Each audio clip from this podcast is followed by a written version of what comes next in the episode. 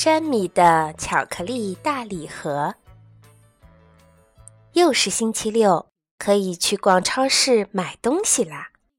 山米最喜欢和妈妈逛超市了，他喜欢帮妈妈推购物车，他还在妈妈挑拣商品的时候帮忙拿着购物单。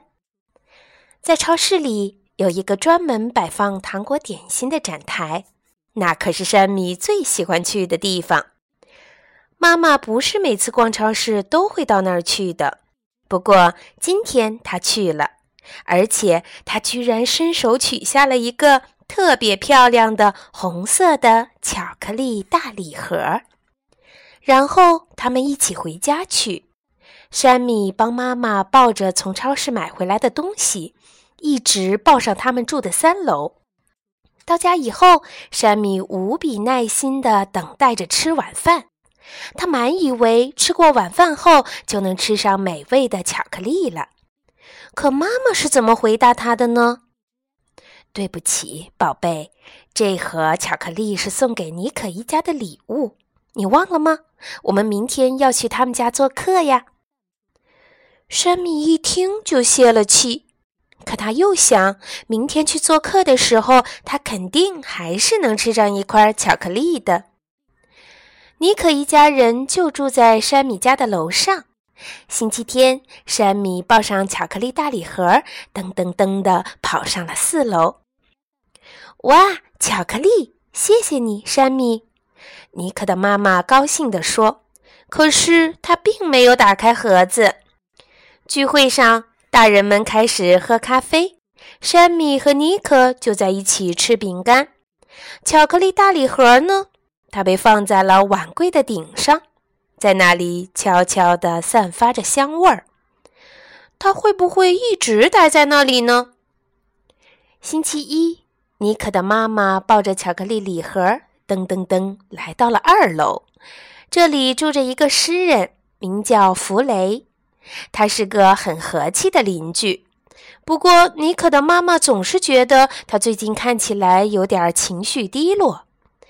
这些巧克力应该能帮他振作一点儿吧。弗雷很少收到礼物，特别是巧克力这么棒的礼物。他礼貌地说了一声谢谢，可脸却红了。他接过巧克力盒子，把它放在了壁炉架上。它就在那里悄悄地散发着香味儿。有好几次，弗雷瞥了那盒子几眼。可他并没有舍得把盒子打开，他会不会一直待在那里呢？星期二，弗雷抱着巧克力大礼盒，噔噔噔地跑到了夏乐家的门口。夏乐是一个漂亮的钢琴家，住在这栋公寓的五楼。弗雷已经暗恋她很长时间了，可是一直没有鼓起勇气和她搭话。现在这盒巧克力会帮他表明心意吧？夏乐小姐高兴极了。哦，巧克力，弗雷，你真可爱，请进来坐会儿吧。夏乐和弗雷在一起度过了整个下午，起劲儿地聊着读书和音乐。夏乐小姐是那么的开心，竟然都忘记打开礼物盒子，和弗雷一起品尝美味的巧克力。巧克力在桌子上悄悄地散发着香味儿，它会不会一直待在那里呢？弗雷走后，夏乐小姐想：弗雷先生可真是个好人，送我这么可爱的礼物。不过，我现在还是不要把盒子打开，我应该和更多朋友分享它。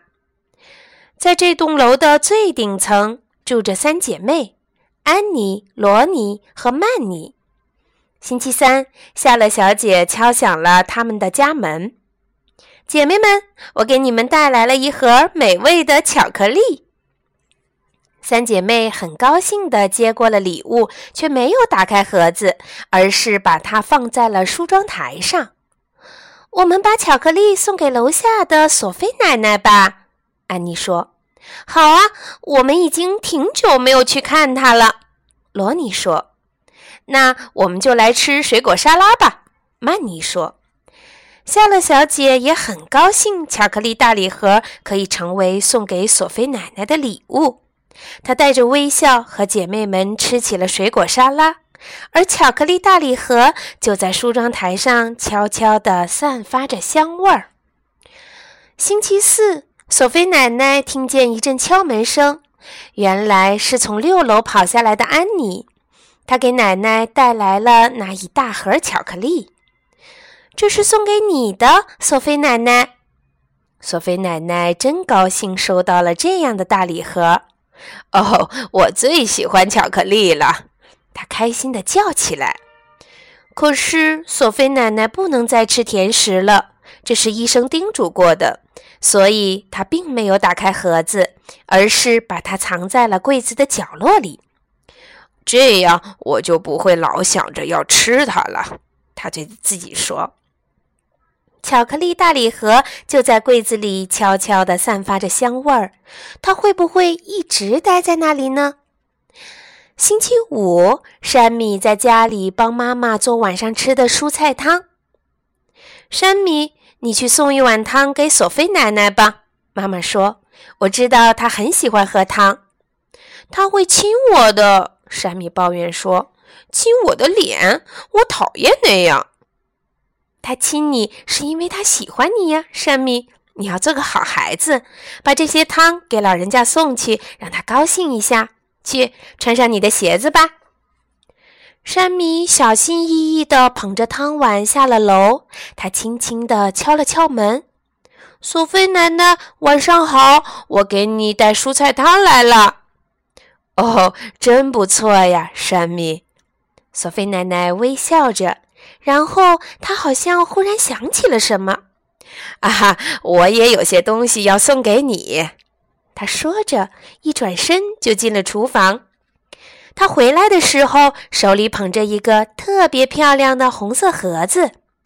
山米简直不敢相信自己的眼睛了。哦，是巧克力！他叫出声来。索菲奶奶微笑着亲了山米两下。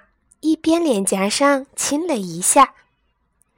妈妈正在布置桌子的时候，山米像一阵旋风似的冲了进来。妈妈，看，我们的巧克力大礼盒又回来了，是索菲奶奶送给我的。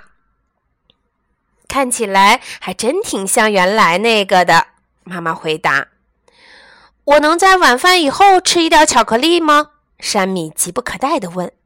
妈妈微笑着点了点头。山米狼吞虎咽地吃完了饭，一心想着饭后的甜点。可就在这时，电话铃响了。原来是艾米，她是山米的好朋友，就住在这栋大楼的最底层。嗨，山米，你要不要下楼来和我玩一会儿？我爸爸给我新买了个踏板车，我们一起玩吧。山米乐得跳了起来，他当然要下楼去和艾米玩了。可他挂上电话的时候，却看见了放在桌上的巧克力大礼盒。他会不会一直待在那里呢？当然不会了。巧克力的味道好极了，特别是和朋友一起吃的时候，味道更棒。